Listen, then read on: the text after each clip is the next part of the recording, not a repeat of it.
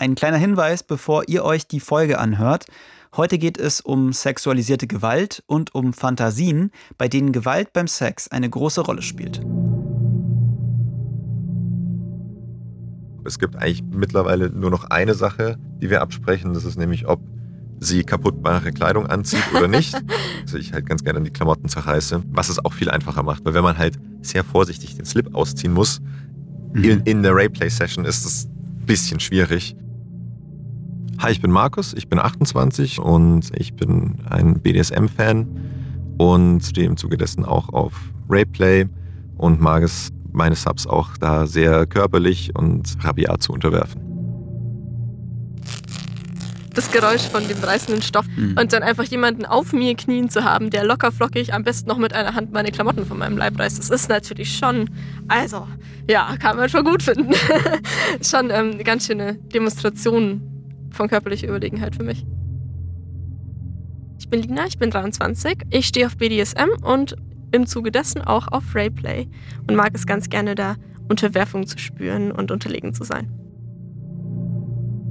Lina und Markus stehen auf Rape Play. Das ist ein Fetisch, ein ziemlich heftiger, wenn ihr mich fragt. Rape ist ja das englische Wort für Vergewaltigung und was ich mir aus diesen Wörtern so zusammenreime, ist erstmal, hier spielen Menschen eine Vergewaltigung nach. Für mich klingt das krass. Zu krass, ehrlich gesagt. Denn für mich hat Sex ganz viel mit Nähe, mit Zärtlichkeit und Lust zu tun, nicht mit Gewalt oder Zwang.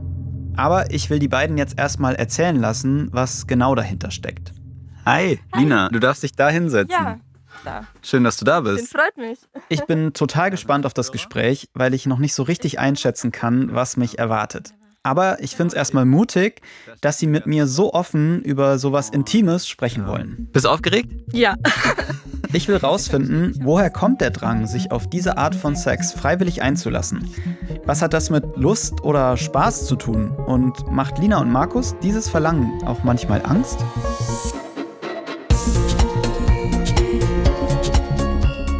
Hi, ich bin Frank und als Reporter bin ich immer auf der Suche nach Antworten auf komplizierte Fragen. Ich will euch mitnehmen in Gespräche, die uns berühren. Mich interessieren dabei vor allem die Gedanken und Erfahrungen von Menschen, bei denen es mir erstmal schwerfällt, sie nachzuvollziehen. Weil jeder Mensch anders denkt und fühlt und wie in diesem Fall sehr unterschiedliche Bedürfnisse hat. Herzlich willkommen bei Die Frage, einem Podcast von Funk. Also ich finde super, dass du heute hier bist und wir sprechen später auch noch mit deinem Spielpartner, dem Markus. Genau. Dann klären wir vielleicht auch, was ein Spielpartner ist. das wäre nochmal ganz gut, ja, genau. Genau. Lina, wenn du dich so zurückerinnerst, kannst du dich noch an dein realistischstes oder dein aufregendstes Rape-Play-Ereignis erinnern? Ja, da habe ich mit einem Spielpartner ebenfalls, mit dem ich jetzt nicht mehr zusammen bin, gespielt. Und die Illusion dessen, dass ich gerade einfach wehrlos bin und keine Chance habe, das, das gibt mir total was. Das finde ich total gut. Mhm. Und in der Situation war das eben dann auch so, weil der mir halt auch körperlich so überlegen war. Und außerdem hatte er eine Soft-Air-Waffe dabei. Eine ungeladene, die mit mhm. Druckluft funktioniert. Und das war so das er einfach in deine Wohnung gekommen ist oder wie kann ich mir das vorstellen? Nee, er war schon vorher da und wir haben auch direkt davor nochmal drüber geredet. Also wir haben irgendwie zusammen Mittag gegessen oder so. Und dann war einfach so der Punkt, jetzt starten wir und dann. Genau, also er ist dann gegangen und meint, ja, er holt jetzt mal noch was. Mhm. Und keine Ahnung, geht aufs Klo oder so. Und ich, es war schon, ah, ja, ja, ja, okay, verstehe. Und ähm, dann hat er halt irgendwie draußen ein bisschen rumgekruscht äh, in seinen Taschen und kam dann eben zurück mit dieser Software in der Hand und ja. hat dann eben gemeint, ich soll mich auf den Boden legen und ich mich ja nicht bewegen, weil ja. sonst tut er mir was an und so weiter. Und das fand ich wundervoll. Also das war, das war für mich das Höchste. Und das erzählst du mit so einem Lächeln auf dem Gesicht. Ja. Ne? Also ich mache das normalerweise nie an irgendwie Äußerlichkeiten fest, aber wenn ich dich jetzt so kennengelernt hätte, irgendwie in einem ganz anderen Kontext, wäre das jetzt erstmal erstens nicht irgendwie so aufgefallen, dass du Kontakt zu BDSM hast, aber mhm. vor allem irgendwie auch nicht, dass du so eine Fantasie haben könntest. Ja, das höre ich auch relativ häufig. Also ich bin sehr offen mit meiner Sexualität und ich, ich habe kein Problem damit, mich vor Menschen zu outen. Mhm. Und insofern ist ganz oft eben die erste Reaktion, ja, das sieht man dir ja gar nicht an. Du bist doch so ein braves, liebes Mädchen. Mhm. Und das hat halt einfach miteinander eigentlich gar nichts zu tun. Weil ja, ich bin klein und ich bin zierlich und ich bin so das blonde Mädchen von nebenan sozusagen. Aber das heißt ja überhaupt nichts darüber, welche Art von Sex mir gefällt. Lina sagt, Rapeplay ist in der BDSM-Szene eine ziemlich häufige Sache. Und Studien haben herausgefunden, dass Gewaltfantasien beim Sex generell, gerade bei Frauen, sehr stark verbreitet sind. Übrigens, wenn Lina später von Vanilla-Sex spricht, dann meint sie damit Sex ohne jegliche Arten von BDSM. Mit dem Konzept davon, Macht abzugeben in einem sexuellen Kontext, können oder Macht zu empfangen, je nachdem, auf welcher Seite man steht, können sehr viele Menschen was anfangen. Das ist ja schon Sachen wie mal beim Sex irgendwie die Hände zu fesseln mhm. oder leichtes Spanking oder an den Haaren ziehen oder Anweisungen. Das geht ja alles schon so ein bisschen in die Richtung. Mhm. Und in meinem Sexleben ist das aber halt die Hauptkomponente. Das ist für mich wirklich ein Fetisch, den ich habe. Das ist für mich mein Hauptantrieb, überhaupt Sex auszuleben. Und wenn man das alles auf die Spitze treibt und quasi ins Extrem schiebt, dann lande ich halt bei Rayplay-Fantasien. Mhm. Weil das ist das Maximum an Hilflosigkeit und an Zwang, der mir gegenüber ausgeübt wird, den ich in einem konsensuellen und sicheren Rahmen erfahren kann. Mhm. Kannst du dich noch an deinen ersten Moment erinnern, an dem du so Fantasien entwickelt hast, die mit Gewalt zu tun hatten? Ja, also das war für mich ziemlich traumatisch, weil ich auch als Kind oder Jugendlicher, als meine Pubertät angefangen hat und ich die ersten sexuellen Fantasien hatte, nie Vanilla-Fantasien hatte. Ich hatte nie Fantasien von einvernehmlichem, zarten Blümchensex, sondern ich bin eines Tages aufgewacht, habe in der Nacht geträumt und habe geträumt, ich werde entführt mhm. und vergewaltigt. Und das war für mich aber kein Albtraum, sondern ich bin aufgewacht und fand es gut. Und du kannst dir gar nicht vorstellen, wie viel Angst ich vor mir selbst hatte aus diesem Grund, weil das auch kein einmaliges Erlebnis war. Das als 12-, 13-Jährige festzustellen, das ist ganz fürchterlich. Also ich habe da ganz lange mitgekämpft. Ich habe das niemandem erzählt. Ich dachte, ich wäre, wie das so schön heißt, pervers und krank und ich gehöre in Therapie und es darf niemand wissen. Sonst werde ich ausgestoßen, weggesperrt, was auch immer. Mhm. Und ich habe da einen ganz großen Teil meiner Jugend mit ganz viel Angst und Scham verbracht. Mein Leben, wie es heute ist, oder mein, meine Person, die ich heute bin, mhm. hat einfach in, in dem Moment im Ursprung, in dem ich festgestellt habe, Moment, das ist eigentlich okay. Das ist in Ordnung, wie ich bin. Ich darf so sein. Und es gibt andere wie mich. Und das ist nichts, was wegtherapiert gehört und was, was verurteilt werden muss, sondern ich bin so, wie ich bin, okay. Wie stark war denn dein Drang danach, das auch mal auszuleben? Zu dem Zeitpunkt noch sehr klein, mhm. weil ich einfach viel zu viel Angst hatte. Mhm. Vor mir, vor anderen, die auf sowas stehen könnten, vor Verurteilung, vor allem. Mhm. Ähm, wie war denn dann dein erstes Mal? ganz fürchterlich. Ich hatte einen Freund noch zu Schulzeiten, mit dem ich dann auch Vanilla-Sex hatte. Und wie erste Male so sind, hat es natürlich auch alles nicht so super gut funktioniert. Und also bei vielen Frauen tut ja das erste Mal Sex auch weh. Mhm. Das war bei mir auch der Fall. Das war der einzige Grund, wieso ich den Sex irgendwie gut finden konnte. Weil mhm. alles außenrum mir einfach nichts gegeben hat. Das finde ich, also finde ich so ein Stück weit einfach, kannst du verstehen, dass ich das so ein bisschen verstörend finde, dass Absolut. du sagst, so, eigentlich war der Schmerz beim ersten Mal das Einzige, was dir was gegeben hat. Ne? Ja, das ist, ja, ja. Das ist schon eine krasse Aussage, ich weiß, ja. Mhm. Das ist halt das mit, mit Fetischen. Es ist ja, es ist nicht nur, bei mir ist BDSM keine Vorliebe, mhm. die ich mal machen kann, sondern das ist für mich eben die Quintessenz dessen, warum ich überhaupt Sex haben möchte. Das ist für mich der Antrieb. Das war Lina zu dem Zeitpunkt aber noch nicht klar. Sie schämt sich und sie will sich mit 17 therapeutische Hilfe holen, weil sie es einfach nicht mehr aushält. Aber dann findet sie Menschen, die das gleiche empfinden wie sie, bei einem jungen BDSM-Stammtisch. Da bin ich dann mal hingegangen und der Abend hat mein Leben auf den Kopf gestellt, weil eben genau da dieser Klickmoment passiert ist von jahrelange, oh mein Gott, ich bin ein perverses Monster, das weggesperrt gehört, zu, warte mal, das ist okay, das ist legitim. Vielleicht fragt ihr euch da draußen schon die ganze Zeit, wie wir überhaupt auf dieses Thema gekommen sind. Uns hat jemand aus der Community geschrieben, eine Person, die auch in der BDSM-Szene aktiv ist. Das war, nachdem wir ein Video zum Thema Gewaltfantasien auf unserem YouTube-Kanal veröffentlicht haben. Darin habe ich mit Max gesprochen, der solche Fantasien hatte und den das auch ziemlich belastet hat. Er hat sich dann therapeutische Hilfe geholt die Userin meinte, dass es ja auch möglich sei, solche Fantasien einvernehmlich auszuleben. Und den Gedanken fand ich irgendwie spannend. Zwischen den Fantasien von Lina und Markus, von dem hört ihr ja später noch mehr, und denen von Max gibt es aber einen ganz wichtigen Unterschied. Und um den zu klären, habe ich telefoniert. Du hast irgendwie eine Möglichkeit, das aufzunehmen? Hi. Äh, ja, ich kann das Mit dem Handy versuchen. Ja, genau, ähm, dann machen wir es.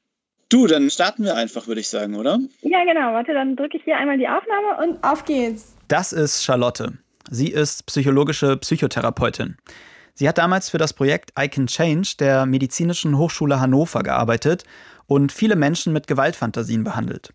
Auch Max. Irgendwann habe ich angefangen, dass ich Frauen hinterhergegangen bin in der Stadt. Letztendlich hatte ich immer mehr Angst, auch tatsächlich was zu tun, tatsächlich übergriffig zu werden. Max hat sich deswegen selbstständig bei der Klinik gemeldet. Er hatte Angst davor, dass er seine gewalttätigen Fantasien nicht mehr unter Kontrolle hat, sie auslebt und damit zum Sexualstraftäter wird. Inwiefern siehst du denn einen Unterschied zwischen den Patienten aus deiner Klinik, aus mhm. diesem Projekt und den Menschen, die das in ihrem Sexleben ja, wirklich integriert haben? Ja, das ist eine total gute Frage, weil das relativ häufig durcheinander geschmissen wird, zumindest so in der öffentlichen Wahrnehmung und es eigentlich ganz unterschiedliche Dinge sind, ja. Also die Menschen, die bei dem Projekt I Can Change vorstellig werden, die machen das eben, also da ist die Fantasie definitiv nicht konsensual. Das heißt, da gibt es keine Absprachen vorher. Ne? Was du beschrieben hast mit den beiden Menschen, die sich da treffen, die das vereinbaren, die vielleicht sogar ein Codewort haben, die irgendwie das Szenario vorher durchsprechen und ganz klare Grenzen haben. Da ist der Unterschied, dass die in einer Kommunikation miteinander sind. Hat denn in der Therapie, in den Sitzungen, hatten da Menschen auch Erfahrungen mit Rapeplay? Hatten da Menschen Erfahrungen mit diesem Fetisch? Ja, das gab es. In dem Projekt habe ich Menschen gesehen, wo es so war, dass die sich erstmal auch in diesen, in diesen Roleplay-Sachen ausprobiert haben, aber da sehr schnell gemerkt haben, das Codewort ist eigentlich das, was mich stört, beziehungsweise das Codewort und dann darüber hinweggehen ist das, was ich erregend finde. Wenn man das Wort Rapeplay übersetzt, dann steckt da auf jeden Fall Vergewaltigung mit drin. Genau. Und viele sprechen ja dann auch von Vergewaltigungsfantasien. Mhm. Ähm, wie stehst du denn zu dem Begriff? Ja, also ich finde den Begriff etwas schwierig, aber ich weiß auch keine besseren. Das ist das Problem. Also begrifflich betrachtet würde ich jetzt sagen, eine Vergewaltigung hat das Hauptmerkmal, dass mindestens eine beteiligte Person nicht einverstanden ist mit dem, was passiert und das nicht möchte. Wohingegen Ray Play ja genau das Gegenteil ist. Zwei Personen oder mehr stimmen dem zu und machen das zu gegenseitigem Lustgewinn. Die wenigsten Menschen, die Rayplay ausleben und die Rayplay-Fantasien haben, wollen tatsächlich vergewaltigt werden. Die absolute Mehrheit möchte das nicht erfahren. Auf gar keinen Fall. Eine Vergewaltigung ist ein fürchterliches Verbrechen und hat überhaupt nichts mit einvernehmlichem Sex zu tun. Ja, für mich hat nämlich Sex auch ganz viel mit Einvernehmlichkeit zu tun. Ja. Und deswegen steht das für mich ne, erstmal in dem Gedankenkonstrukt, so ein bisschen dem Ganzen entgegen, dieses Rape-Play, ja. weil das in erster Linie für mich erstmal eine Fantasie auslöst, in der jemand gegen seinen Willen Intimität erfährt. Ja. Und gleichzeitig ist es aber auch abgesprochen. Ne? Also das ist so ein bisschen die, die Widersprüchlichkeit da drin. Ja. Man, man will eigentlich die Macht spüren, man will die Unterdrückung spüren und die mhm. Machtlosigkeit eher. Ja. Und gleichzeitig ist alles abgesprochen. genau. Konsensual. Ich glaube, man kann es so ein bisschen vergleichen. Ein bisschen ein Hahn herbeigezogen, aber vielleicht hilft es ein bisschen. Wie der Unterschied zwischen Paintball und einem echten Feuergefecht. Mhm. Das eine ist Krieg und Verletzung und Leid und fürchterliches Verbrechen. Das andere ist ein abgesprochenes Spiel in einem sicheren Rahmen mit Spielregeln und Schutzkleidung. Mhm. Und ohne scharfe Munition, sondern mit kleinen Farbkapseln. Für mich ist es eine halbwegs vernünftige Metapher, die man darauf anwenden kann. Ja. Ich weiß nicht, ob dir das was hilft. Ja, das, also das finde ich total interessant, weil ich war einmal Paintball spielen mhm. und ich hatte ein totales Problem damit, dass wir hier gerade Krieg nachspielen. Ja, also ich bin, kann ich auch verstehen. Ich bin totaler Pazifist eigentlich so, und das war für mich der Moment, ja. wo ich gemerkt habe, so, hä, wir spielen jetzt hier gerade, dass wir uns mit, mit, mit Waffen bekriegen. Ja? ja.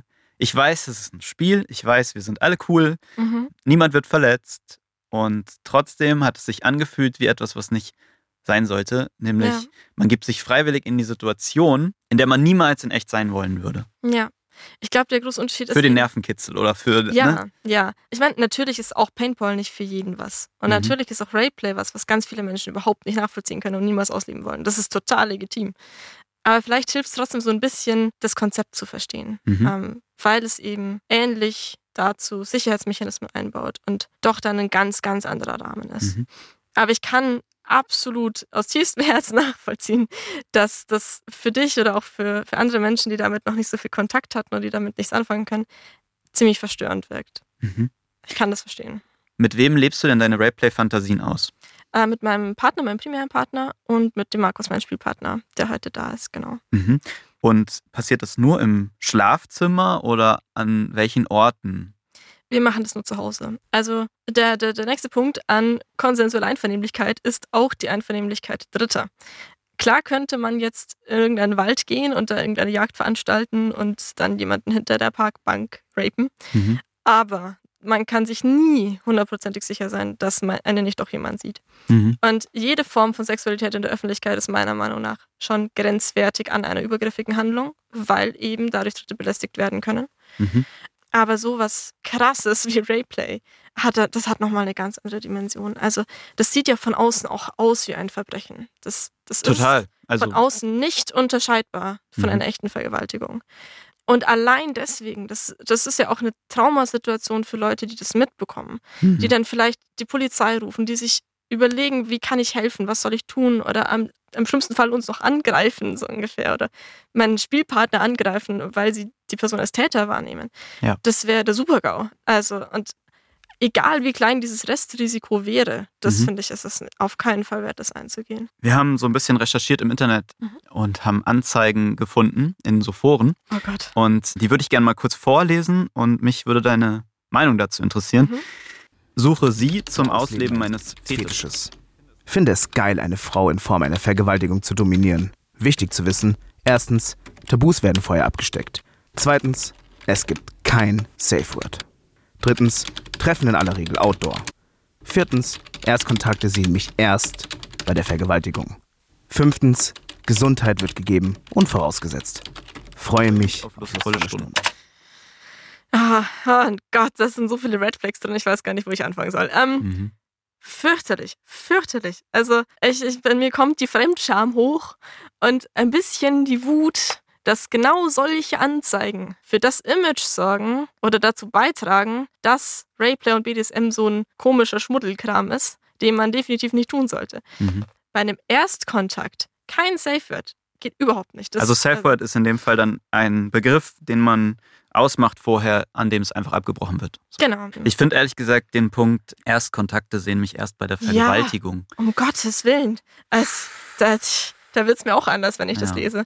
Für, für solche Szenarien ist Vertrauen und ist ganz viel Vorarbeit essentiell, weil das eine ganz intime Handlung ist, die so viel Vorarbeit und Vertrauen braucht, dass einfach nur, okay, wir haben mal schnell Sex und dann Mhm. war es das wieder, halt einfach fahrlässig ist. Da kann so viel schiefgehen. Ich finde es total spannend, dass du das so, also auf der einen Seite erleichtert es mich ein bisschen, dass du das so, also dass du das so einordnest. Mhm. Und auf der anderen Seite hätte ich mir jetzt auch vorstellen können, dass du sagst, naja, aber das ist nun mal der ultimative Kick der Machtlosigkeit, dass ich vorher denjenigen nicht kenne, dass Ja. ich kein Self-Word habe. Es ist eine Waagschale zwischen Realismus und Sicherheit. Mhm. In dem Moment, in dem ich mich unsicher fühle, kann ich das nicht mehr genießen. Ich würde sagen, wir holen mal Markus dazu. Mich Ja, interessiert gerne. nämlich auch seine Sicht. Ja.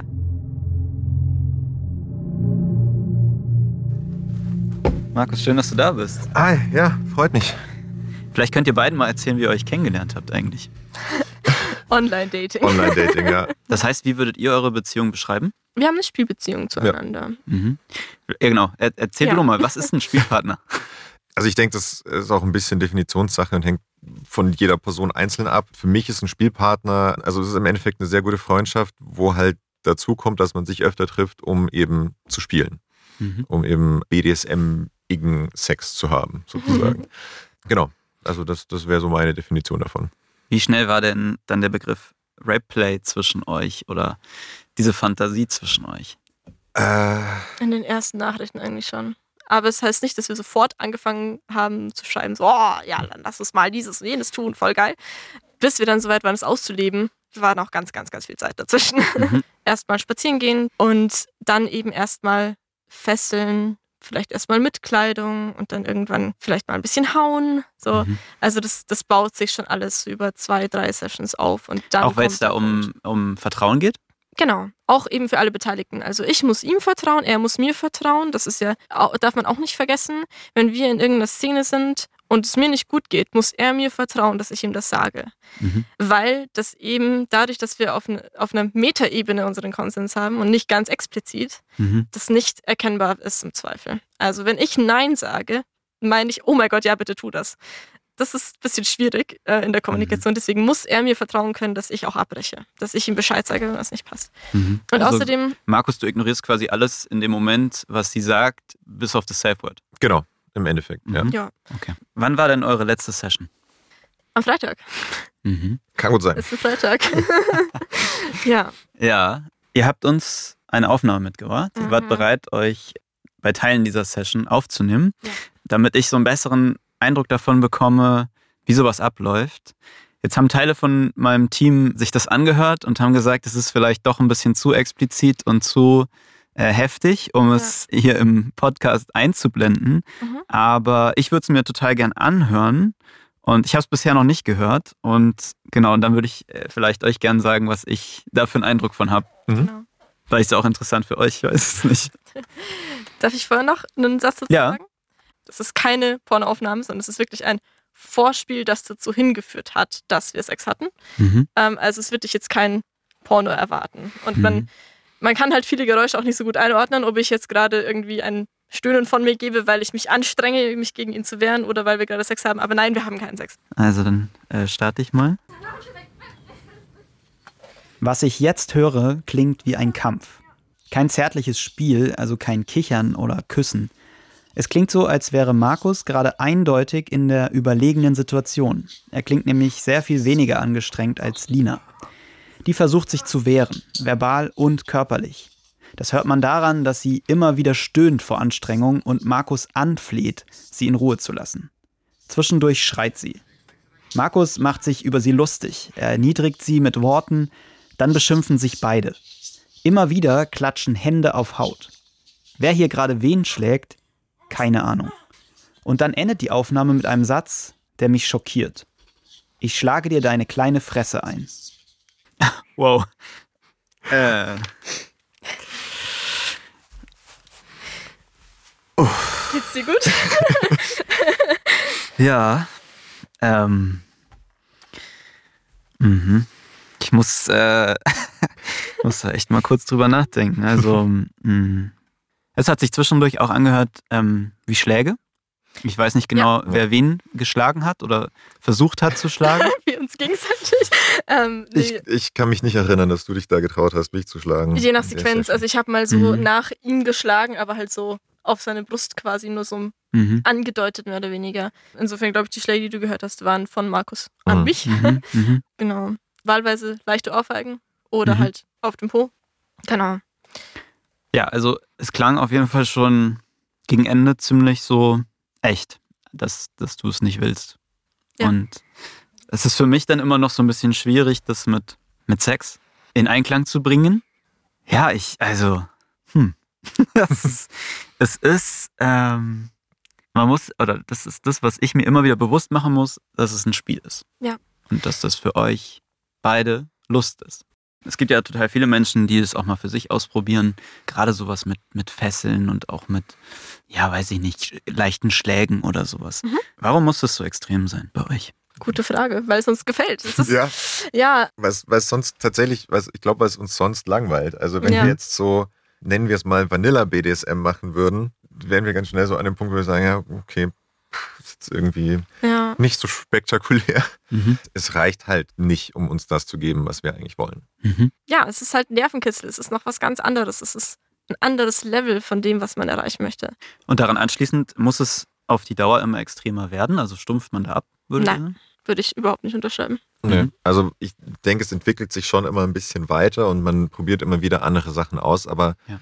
tatsächlich bei uns hat sich ja eher in die andere Richtung entwickelt, dass wir, also wir haben natürlich langsam angefangen, aber sind dann in relativ extremes Rayplay reingegangen und jetzt in letzter Zeit ist tatsächlich das Rayplay sogar wieder mehr zurückgegangen. Also es ist auf jeden Fall immer noch ein, ein Dom- und Sub-Verhältnis, aber wirklich so extremes Rayplay ist aktuell gar nicht mehr äh, so der Stand der Dinge bei uns. Könnt ihr mich mal mitnehmen, so wie sowas vorbereitet wird? Also, was besprecht ihr vorher? Also ganz am Anfang, wenn wir noch nie Rayplay ausgelebt haben, fangen wir erstmal an mit die sogenannten Limits. Es gibt ja eben den Begriff Hard Limit. Das sind Dinge, die auf gar keinen Fall gemacht werden dürfen. Das ist zum Beispiel bei mir, was auch auf die Situation anwendbar ist, Body Shaming. Also Ich habe da ein immenses Problem damit, wenn mich jemand bodyshamed, um mich zu degradieren. Mhm. Also wenn er mich jetzt wertloses kleines Stück nennen würde, dann fände ich das super toll.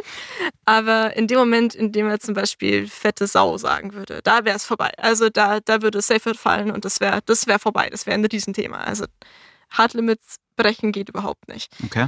Genau, dann würden wir quasi da mal abstecken, was geht, was geht nicht. Und Markus, hast du dann auch Hard Limits oder spielt das dann in dem Fall erstmal nur die Rolle in dem unterwerfenden Part, dass man da. Also als Dom habe ich nicht wirklich welche. Meistens ist es ja so, dass, dass der Dom auch wirklich die komplette Kontrolle über die Session hat und dementsprechend ist es da weniger relevant oder weniger die Gefahr, Mhm. dass Hard Limits da relevant werden. Und dann vereinbart ihr noch Safe Words. Mhm, genau. Ja. Wir haben eine ganze Palette. also, genau, angefangen mit dem Ampelcode, rot, gelb, grün. Dann haben wir schwarz, das wäre, ich werde gleich ohnmächtig, schneid die Fesseln durch. Irgendwas ist ganz, also medizinisch quasi ein Notfall. Haben wir noch nie gebraucht. Also habe ich Hm. auch in keiner anderen Spielpartnerschaft gebraucht, zum Glück. Dann haben wir pink. Das ist sozusagen wie gelb, also ein okay, irgendwas passt nicht, aber explizit bezogen auf Demütigung. Weil mein, mein primärer Partner und ich hatten mal die Situation, dass er mich gleichzeitig geschlagen und gedemütigt hat. Mhm. Ich habe gelb gesagt. Ich meinte, hör auf mich zu demütigen, aber du kannst mich weiter schlagen. Mhm. Er hat verstanden, hör auf mich zu schlagen, aber du kannst mich weiter demütigen. Und dann ging es mir ganz furchtbar schlecht, weil das für Mhm. mich in dem Moment quasi so gewirkt hat, als hätte er mein Safe Word missachtet. Ja. Um so eine Fehlkommunikation zu vermeiden, gibt's Pink. Also bei den Safe Words, also ich habe da immer noch eine, einen Zusatz, den ich immer gerne noch mit dazu nehme. Das ist Gnade. Mhm. Ähm, das ist quasi so eine Ankündigung, so es geht gerade auf eine Grenze zu, Ja. aber man muss noch nichts ändern. Mir lieber ist also irgendwie pink und blau, weil ich habe einfach ein scheiß Gedächtnis und es kann sein, dass wenn dann zum Beispiel pink fällt, ich so kurz überlegen muss, Ja, ja. Moment, was genau heißt pink Ich habe mir das auch gerade überlegt. Man muss Ähm, sich ja sehr gut mit diesen Codes auskennen und die auch in einer Extremsituation sozusagen dann auch Genau. noch so, ah, warte mal, was war das nochmal? Also auf Rot und Gelb bin ich wunderbar konditioniert und das, das funktioniert bei mir auch besser. Ich, ich erzähle manchmal auch, wenn ich mit Vanillas was habe, erzähle ich denen gern von den Safe Words, weil ich auf ein Rot schneller reagiere als auf ein Nein. Also Mhm. das heißt nicht, dass ich auf ein Nein nicht reagiere, aber Verstehe. Rot ist bei mir mittlerweile so einkonditioniert, wenn jemand Rot sagt, höre ich einfach instant auf mit dem, was ich mache, ohne überhaupt kurz Mhm. denken zu müssen. Was habt ihr denn für eure letzte Session genau verabredet? Wir haben verabredet, dass wir uns bei Markus treffen Mhm. und dass wir für euch eine Tonaufnahme aufnehmen.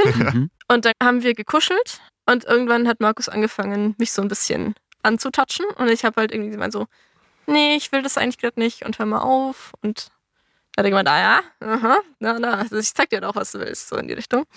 Und das ist dann quasi so ein bisschen eskaliert. Ich habe immer gesagt, nein, ich will es nicht und jetzt hör mal auf. Und er hat nicht aufgehört und dann habe ich angefangen, ihn von mir wegzuschubsen. Mhm. Und er hat es ignoriert oder hat mich sich quasi noch ein bisschen über lustig gemacht, dass ich jetzt versuche, ihm Gegenwehr zu leisten. Mhm. Was sagst du da so? Meistens ist es halt mehr so ein, ach, denkst du, du könntest wegkommen, halt mehr so mich drüber lustig machen, wie sehr sie mir unterlegen ist. Und wie reagierst Ja. du dann drauf? Es, es reagieren auch, ja, trotzig. ähm, reagieren auf sowas ist ein bisschen schwierig. Also mein, mein Repertoire an Dingen, die ich sagen kann, ohne dass es lächerlich wird, ist da relativ begrenzt. Also ich beschränke mich meistens auf, nein, hör auf, ich will das nicht, geh runter von mir, tu deine Finger da weg. Du kannst mir gar nichts. Ja, auch das manchmal. Ab und zu werde ich ganz gerne auch ein bisschen trotzig und sag Mhm. halt, sag halt eben genau so Dinge, um dem Ganzen noch so ein bisschen so, eben diese spielerische Komponente auch ein bisschen zurückzubringen. Aber seid ihr dabei komplett ernst? Nein. Also, wenn wir quasi richtig im Moment sind und es gerade super funktioniert, dann kann das sehr ernst wirken. Mhm. Aber wir haben ja Spaß. Es ist auch so, wir sind jetzt nicht so ganz strikt und sagen, wir müssen die ganze Zeit diese Stimmung aufrechterhalten und wenn man kurz rausfällt, ist alles kaputt und äh, Ja. wir fallen da auch zwischendurch mal raus. Es gibt auch manchmal irgendwie so peinliche Momente, wo man dann irgendwas sagt und danach einem auffällt, es war eigentlich jetzt nicht, es war eher dämlich. Ja. Ähm, Ja. Wir machen schon weiter, aber wir lachen dann halt. Dann ist kurz, merkt man, die Stimmung ist einfach lockerer. Und Ja. Wir sind halt einfach ein bisschen Ja. eher lustig dann in dem Moment. Und dann kann es wieder ernst werden. Genau. Wie kommt ihr denn von diesem Rangeln, von diesem, du sitzt jetzt auf Lina drauf, zu dem Sexuellen? Normalerweise ist es ungefähr so, dass ich mich am Anfang sehr viel wehre, Mhm. sehr viel sage, ich will es nicht, geh runter, was auch immer. Und dann kommt quasi so eine Phase, wo er mich klein macht, wo er mir quasi demonstriert, wie, wie hilflos ich jetzt bin und wie wenig Chance ich habe. Und wir spielen da auch sehr verbal. Also das geht fast schon so, so ein bisschen in Richtung Victim Blaming, vom Verbalen her, so von wegen, ja, entspann dich doch einfach, dann tut's auch nicht weh. Mhm. Ähm, ich würde sogar mehr als fast schon sagen. Ich glaube, wir haben schon relativ viel Victim Blaming mit drin. Ja. So, du willst ähm, es doch eigentlich. Ich sehe es genau. doch, wie du es willst. Und, Und, solche ähm, Sachen. Mhm. so, spiel mir doch nichts vor, ich sehe doch, wie feucht du bist. Solche, solche Sachen. Und je nach Laune wehre ich mich weiter, dann muss er mir irgendwann Angst machen, sozusagen, um mich klein zu kriegen. Oder ich sage dann halt, ja, okay, keine Ahnung, dann unterwerfe ich mich jetzt sozusagen. Genau, wenn sie sich nach ihrer vollen körperlichen Fähigkeit wehrt, dann müsste ich irgendwann in, in so eine Gewalt übergehen, Verstehe. die nicht ohne Verletzungen Ja. dann enden könnte. Genau, Deswegen muss, muss es irgendwann den Punkt geben, wo sie dann einfach sich ergibt dem genau. Ganzen. Charlotte, jetzt höre ich schon Menschen, die von diesem Fetisch hören und sagen, das ist doch alles krank. Kann man mit diesem Fetisch eine gesunde Sexualität leben? Naja, ja. Also wenn dieser Fetisch konsensuell durchgeführt wird, wenn ich das niemandem aufzwinge, wenn es mir gut tut, wenn es niemand anderem schadet und mir nicht schadet, dann ist das eine absolut gesunde Sexualität. Ähm, Was gesund ist, entscheidet ja eher, wird ja eher daran entschieden, schade ich mir oder anderen. Wie entstehen denn solche Gewaltfantasien, aber auch diese Fantasien, die ja offenbar recht weit verbreitet sind, Gewalt oder Dominanz in ein Sexualleben zu integrieren? Das wissen wir tatsächlich gar nicht so genau. Ne? Also wir gehen davon aus, dass Sexualität, sexuelle Fantasien tatsächlich schon in früher Kindheit, Jugend entstehen und dann gar nicht so unbedingt veränderbar sind. Also wir, was uns erregt, das ist eine hochindividuelle Sache und das ist etwas, was je nach Lebensgeschichte entsteht und ganz spezifisch individuell betrachtet werden muss. Es gibt ganz oft dieses Klischee, wer sowas auslebt, sowas wie Rape Play, der hat doch sicherlich in seiner Kindheit irgendwelche Erfahrungen gemacht mit sexualisierter Gewalt oder mit, mit irgendeiner anderen Form von Dominanz. Ist das deiner Erfahrung nach immer so oder ist das oft so oder hat das damit gar nichts zu tun? Auch hier muss ich wieder mich ein bisschen vor Pauschalität in Acht nehmen. Tatsächlich ist es nicht immer so. Ja, also wir Mhm. wissen nicht immer, was ist der biografische Bezug oder gibt es überhaupt einen. Natürlich gibt es Menschen, die da einen biografischen Bezug zu haben, die irgendwie in der Kindheit Jugenderfahrungen gemacht haben, traumatische Erlebnisse hatten, aber das muss nicht sein und das muss auch nicht auslösend sein für, für solche Fantasien. Ich kann mir nicht erklären, woher. Genauso wenig, wie ich dir erklären kann, warum ich nicht gern Achterbahn fahre oder wieso ich Erdbeeren lecker finde oder wieso ich ein bestimmtes Filmgenre gut finde, wieso ich gerne lese. Es- Die Antwort ist letztendlich einfach, weil es mir gefällt. Markus, bist du dir denn sicher, dass deine Fantasie immer nur eine Fantasie bleiben wird und das, dass du jetzt quasi nicht das Gefühl hast, irgendwann so, ah, okay, das macht mir doch sehr viel Spaß, dass also, ne, das soll jetzt kein Vorwurf sein, sondern eher so, dass du, dass in dir der Gedanke reift, ja, vielleicht will ich das auch mal in der Realität umsetzen. Ja, also ich bin mir absolut sicher, dass das nie passieren wird, weil ich eben auch weiß, ich will das nicht. Ich will nicht, dass ein Mensch tatsächlich leidet. Hat es dich trotzdem am Anfang, diese Gedanken zu haben, belastet oder? Es gab schon Momente, wo mich das sehr belastet hat. Also ich hatte auch und habe teilweise auch immer noch Probleme mit Depressionen und so. Und wenn das halt schlimmer wurde und man sich eh scheiße findet, dann war das ein super Punkt, wo man mit den negativen Gedanken reinstechen kann und sagen kann, ja, eigentlich bist du eh ein Arschloch, eigentlich bist du eh mega schlimm. Ich dachte mir nur kurz, das geht ja schon sehr in so eine sehr realistische Richtung einer Vergewaltigung. Ist es dann auch manchmal komisch für dich, dass du sowas, obwohl das so eine, so eine schlimme und belastende Situation ist in der Realität, das dann so interessant findest oder geil findest, wenn das passiert? Nicht mehr. Ganz am Anfang hatte ich das schon, dass ich teilweise in der Situation diese Assoziation wieder hatte, zu sagen, boah krass, wenn ich jetzt nicht da hier zugestimmt hätte, wäre das eine Vergewaltigung und das wäre furchtbar schlimm. Und in solchen Situationen habe ich mich dann fürchterlich geschämt dafür, dass ich das jetzt gerade gut finde und das total umgeschlagen und ich hatte auch den einen oder anderen Absturz deswegen, also quasi wirklich eine Situation, wo ich dann gesagt habe, ich fühle mich nicht mehr wohl. Nach den ersten anfänglichen Malen, bis ich richtig entkoppelt habe, das, was wir tun, hat überhaupt gar nichts mit einer Vergewaltigung zu tun. Ja.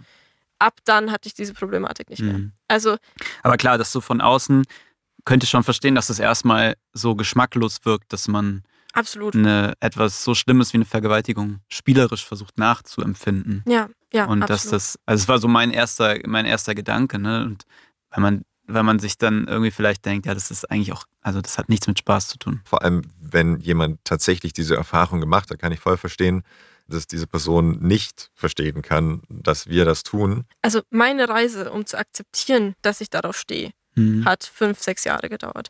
Bis ich akzeptiert habe, dass es auch okay ist, es auszuleben und es wirklich gemacht habe und es mir damit wirklich gut ging. Bis quasi jetzt, wo ich hier sitzen kann Mhm. und öffentlich über dieses Thema reden und mich keinen, also überhaupt nicht mehr schämen muss dafür. Mhm. Das hat nochmal eine ganze Zeit gedauert. Für mich war das eine Herausforderung, mich mit diesem Fetisch zu beschäftigen. Ich kann mir das für mich selbst nicht vorstellen.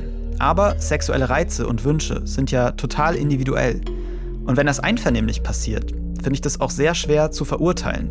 Man muss ja auch nicht alles nachvollziehen können. Das nehme ich oft aus solchen Gesprächen mit. Solange das einvernehmlich passiert und alle Lust daran haben, muss ich das ja gar nicht verstehen.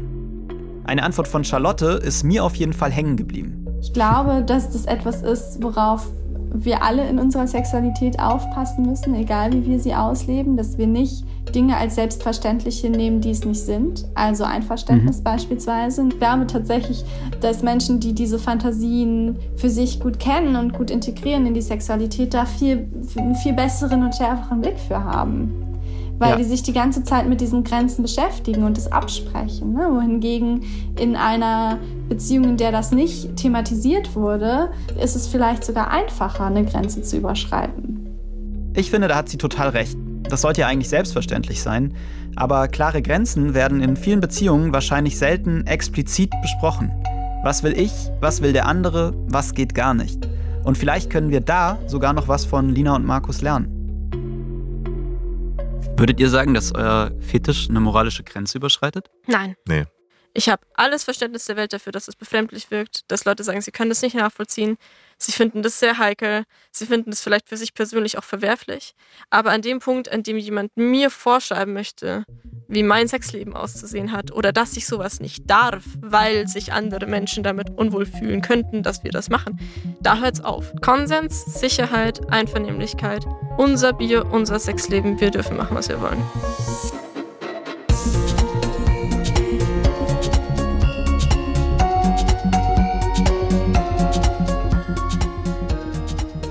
Das war ja mal wieder ein ziemlich heftiges Thema diese Woche und diesmal würde mich ganz besonders interessieren, was haltet ihr denn von diesem Fetisch? Könnt ihr das alles nachvollziehen oder an welchem Punkt habt ihr Probleme damit? Schreibt es mir gern per Instagram oder schickt mir eine Sprachnachricht unter der 0174 2745 065. Da kamen letzte Woche auch ein paar super interessante und wertvolle Gedanken von euch zu meinem Besuch in der Forensik. Lena hat uns zum Beispiel eine Nachricht geschickt. Sie arbeitet selbst mit jugendlichen, psychisch kranken Straftätern zusammen und wollte eine Sache nochmal betonen. Hallo, ihr sprecht ja länger darüber, was es quasi bedeutet, Therapie zu machen. Und was mir wichtig ist zu sagen dazu ist, dass Therapie in dem Fall, also dass ich auch sagen würde, dass Therapie immer besser als die bloße Schuldstrafe ist, weil auch in der JVA, also wenn Patienten oder Menschen eingesperrt werden für eine Straftat, die sie begehen und dann in die JVA kommen, da ja quasi nur mit Menschen zusammenkommen, die auch eine Straftat begangen haben und das nicht wirklich bearbeiten. Ich meine, in der JVA gibt es natürlich schon ein Therapieangebot, aber es gibt keine wirklichen Pflichttherapien, so wie in der Forensik zum Beispiel. Und das bedeutet, die Patienten kommen raus, es stehen wieder vorm Nichts. Also die meisten, manche werden ja auf die Straße zum Beispiel entlassen, die stehen vorm Nichts, die haben teilweise keine anderen Strategien, als wieder eine Straftat zu begehen, um überhaupt an, an Geld oder äh, sowas zu kommen. Und das passiert ja wirklich in der Forensik gar nicht. Deswegen wollte ich nochmal betonen, wie wichtig ich die Therapie in dem Fall finde. Finde ich total wichtig, was sie sagt. Und wenn ihr Gedanken zu einer der Folgen habt, dann macht's wie Lena und meldet euch. Und vergesst nicht, falls ihr es nicht eh schon gemacht habt, den Podcast abonnieren und bewerten. Bis es hier nächste Woche weitergeht, gebt euch ruhig noch mehr Sex-Content. Schaut dafür auf jeden Fall mal bei Im Namen der Hose vorbei. Ari und Kevin reden da nicht nur über Dating und Pornos, sondern über das sehr wichtige Thema Geschlechtskrankheiten und was sonst noch so im Bett passiert. Bis nächste Woche. Die Frage ist ein Podcast von Funk, von ARD und ZDF. Ich bin Frank Seibert, Autorin Amelie Hörger, Redaktion Theresa Fries und Patrick Abele, Produktion Hanna Meyer, das Sounddesign kommt von Benedikt Wiesmeier und Enno Rangnick und die Grafik von Antonia Dengler und Bianca Taube.